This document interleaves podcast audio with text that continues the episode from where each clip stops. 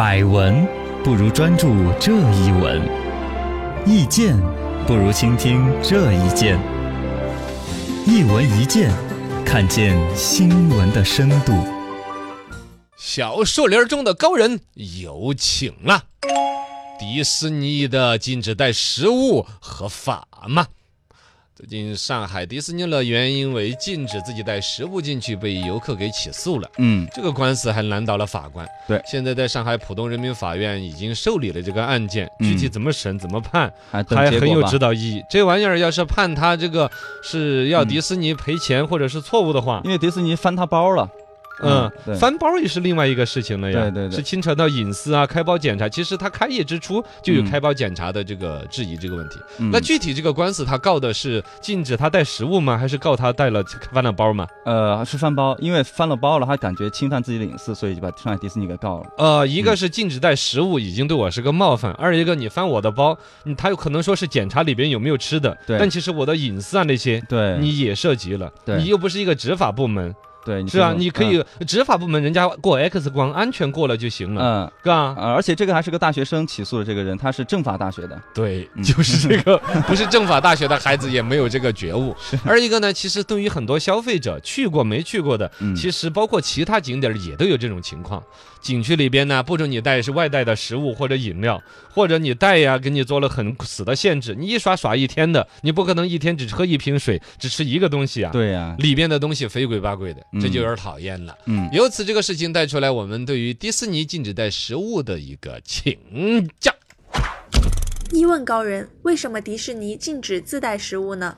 他企业方面嘛，肯定有自己一个说辞嘛。嗯他一开始二零一六年刚开的时候就说不准自己的那种已经开了封的啊、没有包装的饮食说不准带。啊最开始那个说法其实比较成立的，就你已经开了封了，万一你放坏了呢？嗯你在我的园区吃吃吃，你又买根我的烤肠，我我哪知道你吃哪个拉的肚子？啊吃坏了我园区那个影响，是责任无法定，哦，责任没办法定，你开了包的的，开了装那个那个没有包装的饮食不准带进来。你有包包好的，是有 SC 啊，那时候叫 QS 认证，对。呃，官方饼干呐、面包啊，它质量安全有保障的，你带进来最开始是允许的，但是大概也就一年左右吧，就什么食物都不让带了。嗯包括饮料超过六百毫升的，就你最多只能带一瓶水进去。啊，然后呢，他说我孩子怎么办？有人家有带小孩儿啦，啊对呀，两口子宝宝这一岁不到还得吃奶粉了，啊奶粉可以合理数量的带。哈，哦，都要看你这婴儿，比如说大概几个月大，体重多少，一看，还是吧称重呃，不也不至于称重吧，反正你 你别带一罐奶粉了。哦，你带一罐奶粉，他都会甚至怀疑，哎，你大人会不会玩着玩着自己冲来喝？你就不买我吃的呀？啊也会这样，这就有点阴暗了，你看到没有？嗯对于婴儿食品啊那些，他都要求要合理数量，好麻烦，就是暗含着一个，就是说你万一大人偷吃了婴儿的食品，嗯然后你大人就不会买我的吃，的。可能这样想，这就跟他刚才说的你的食品安全责任的分清啊那些初衷嗯完全就背离了，没错，包括什么干果啊、水果那些都不让带呀之类的。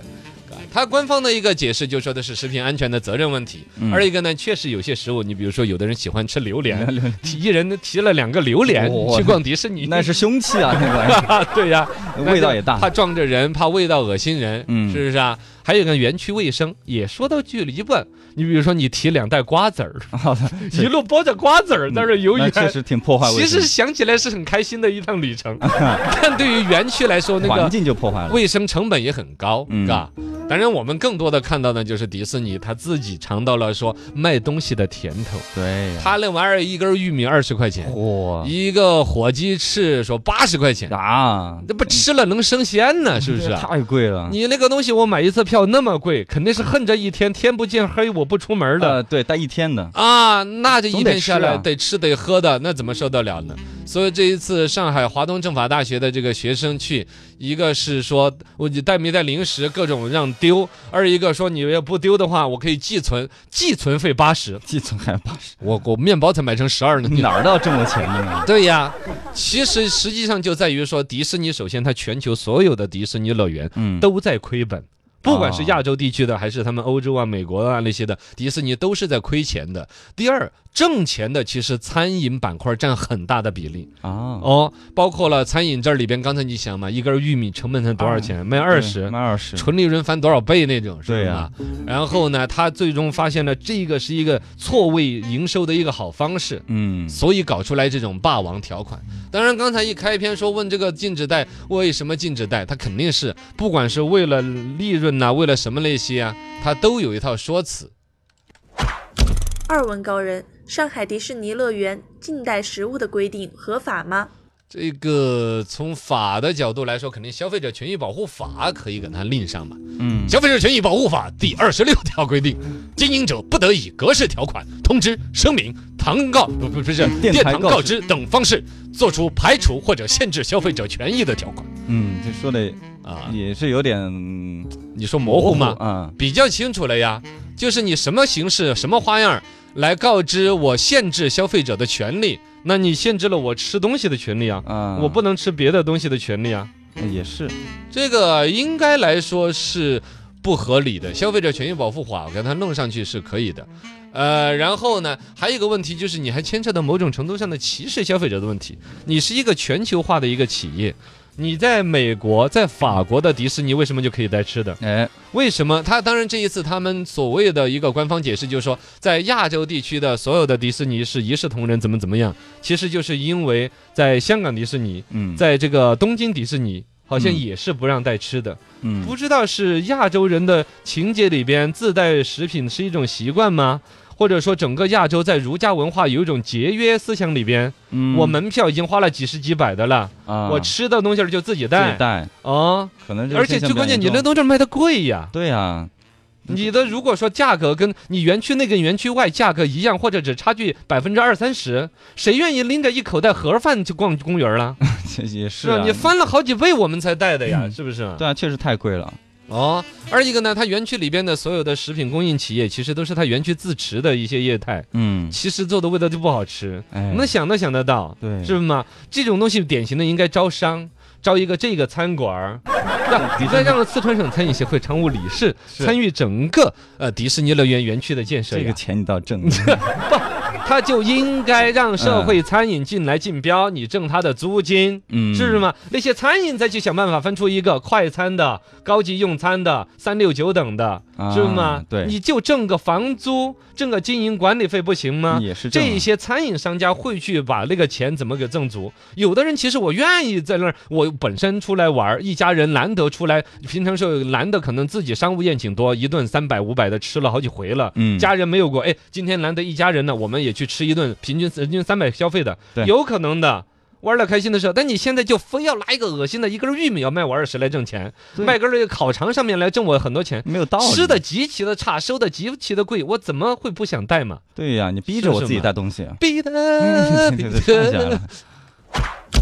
三问高人：生活中还有什么类似的霸王条款呢？这就更多了。其嗯实我觉得都是经营者的一种懒政，是一种傲慢，是他们作为某种在这一个消费环节里边的一个话语权掌握者，然后对消费者的一种不尊重。嗯，包括了说，其实也乐园也不光是迪士尼，像北京欢乐谷那不是也不让带嘛，啊，各种食品呐、什么酒精饮料都不让带的，非酒精饮料不能超过六百毫升，对你就水也只能带一瓶儿。对一瓶，其实你逛一天下来是一瓶哪耗得住、不够啊尿多少泡了去？长野长隆野生动物园不也是不准带啊那些啊？嗯，哦，然后呢，这种霸王条款，如果说从游乐园儿再放开到生活当中其他的一些，比如说有包括了谢绝带酒水的餐饮，啊，有收开瓶费的餐饮。对，这些东西里边呢，它的合理性有些是有的，但合法性一直是，如果要把消费者权益保护法本本儿拿出来，嗯，官司真要打较个真儿，是打不赢的这些企业。对，哦都是霸王条款，而另一个呢，其实从企业的角度来说，消费者是上帝呀、现在基本上好大量的行业都已经是卖方市场了。嗯，你哪儿悄悄的不是挣他个钱？你为什么要挣得那么难受？我们就以餐饮来说，现在实际上大家对于餐饮里边，比如说，呃，比如说用那个纸巾收钱还是不收钱，嗯，啊？对对于那个锅底收钱不收钱，现在都要收。都要收啊，啊啊，纸巾五块钱一包哦，，对啊，五块钱一包了，你去哪儿消费的？就好多都是啊，我去都是两块钱一包呢。啊，那是因为我是餐饮协会常务理事，为 你都是因为这个原原因啊。嗯，总之，有一些是看似小钱儿，但可以挣大钱儿，比如说纸巾这种。嗯嗯嗯。一个我有一个环保的外表，大家不要浪费纸，花了钱的才不会擤鼻涕一泡又一泡的浪费纸张。是。你哪怕两块钱一盒，嗯。我实际上是有毛利的；五块钱一盒的话，那是挣了暴利的。哦，这个是净利润，你知道吗？我不用在纸巾方面花一个服务员、嗯。采购、管理、厨师，什么都不用管，对，进这一盒纸，我挣你三两块，你嗯，知道吗？确实这是第一个，第二个，像餐饮里边的，比如说一些现在大家都要求不能用老油啊，不能回收啊，那一次性的锅底。那也都不便宜要了，收费啊哦，然后油碟，然后饮料，哦呦是不是啊？对啊，这些东西其实它可以把钱挣得合合理理，让消费者舒舒服服。回来再来说，你要说自带酒水，你要自带饮料，我允许你带呀，我那儿比你那儿也贵不了多少。嗯但其实哈，你到餐厅里边自己拎一件啤酒来，压力其实是很大的。是消费者都恶心到要把自己的那点小的尊严放下，自己提一件啤酒走进你的餐馆，嗯证明你的酒水定价就不科学。哎，有很多地方可以隐性的挣钱，挣得他舒舒服服的。哦，你会做生意，我有你点坏，是吧？总的该的之，就是说迪士尼这样一种策略，其实是一种简单粗暴的。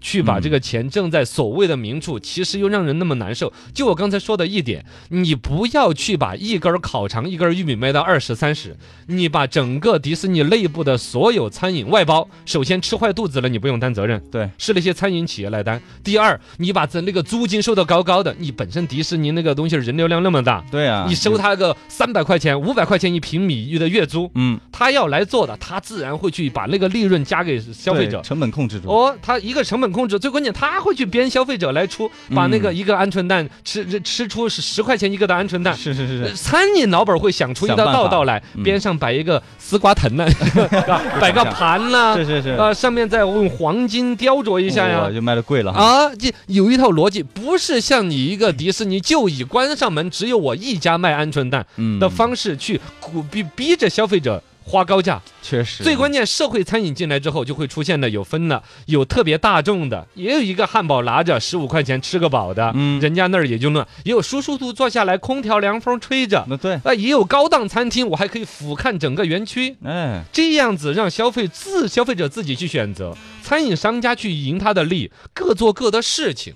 而且也让四川省餐饮协会常务理事找到了存在感。哎，你又找个找个存在感，就到这儿就差不多了，那差不多刚刚好。摆就戏目标就很明确了，刚刚好，刚刚好，摆到这儿就差不多了。